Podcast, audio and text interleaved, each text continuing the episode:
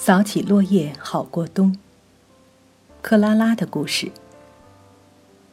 克拉拉的战争是一本写给儿童的历史小说，虽然是面对儿童读者，作者却是丝毫不马虎的做了大量学术研究。不仅有关第二次世界大战的历史背景是真实的，书中这个犹太人集中居住区的状况和发生的事情是真实的。艺术家弗里德迪克·布朗德斯的艺术课程和儿童歌剧《布伦迪巴》的演出也是真实的。故事里的生活细节都是作者采访了幸存者，尽量根据他们的回忆复原的。他只是把这些真实的故事通过几个虚构的人物讲出来。这个故事的一个重要内容是讲述儿童歌剧《布伦迪巴》。如何在纳粹建立的犹太人集中居住区里演出？歌剧的作者汉斯·克拉萨是著名的音乐家，他于1899年11月30日出生在布拉格一个德国籍的犹太律师家里。汉斯·克拉萨从小就表现出很高的音乐天赋，在幼年就能够模仿莫扎特的风格作曲。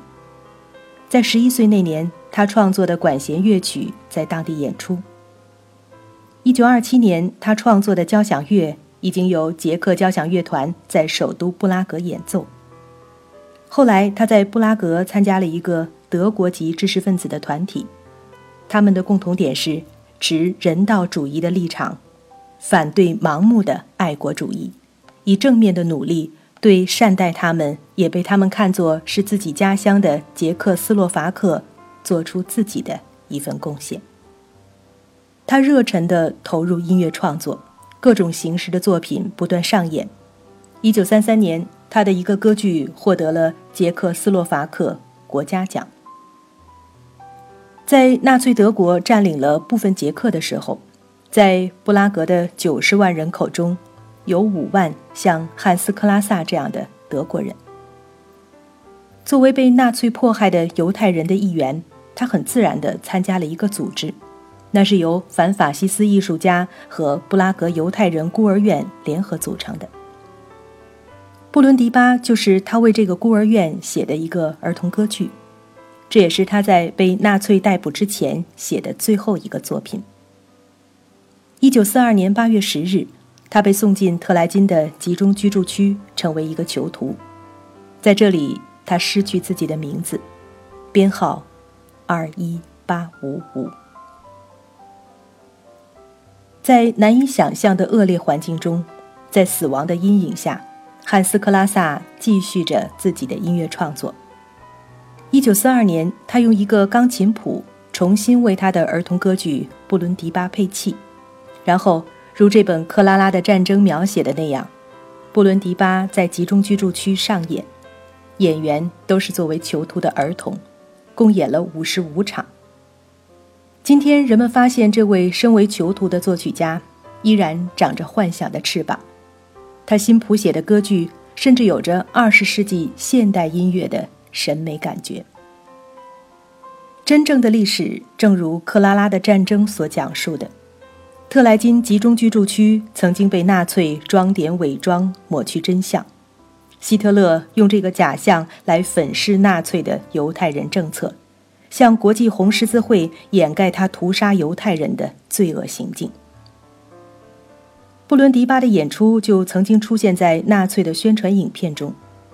二战结束之后，在布伦迪巴所象征的那种文化氛围中，人们没有指责汉斯·克拉萨是晚节不保。与纳粹合谋，而是对音乐家深怀敬意。在这样的文化中，这些特殊的表演不仅是一个音乐歌剧的演出，这也是一种人生哲学的表达。在特莱金，艺术家在坚持正常的创作和教学，学者在坚持他们的学术讲座。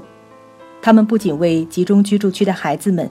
也为生活在今天和后世的人们，展示了生活本身的不朽、想象力和创造力的不朽，展示了维护宁静心灵和智慧思索的必要，表达了对美的永恒追求。这一切正是过去的纳粹，今天和将来的邪恶势力试图摧毁却永远无法摧毁的。相反，思维的简化和概念化，不论表现着怎样正义的主张，却恰是邪恶滋生的温床。一九四四年十月十六日晚上，汉斯·克拉萨从特莱金被送往奥斯威辛集中营，被谋杀在毒气室中。然而，汉斯·克拉萨的工作带来的快乐和希望，却依然留在人间。在翻译中，我感到印象深刻的是，作者能够认真地对待细节，同时对当时集中居住区的儿童心理反应。做出细微的描述。现在，《克拉拉的战争》一书的作者给今天的孩子们写着这样真实的历史故事。今天，许多国家的孩子在一遍遍、一年年的上演布伦迪巴，就是要大家感受汉斯·克拉萨正面的、乐观的生活态度，也记得和思考这样的历史为什么发生。就是寄希望于新的一代能够身心都健康的生活，通过他们的努力，就不会在另一个地方再发生这样的孩子们的悲剧。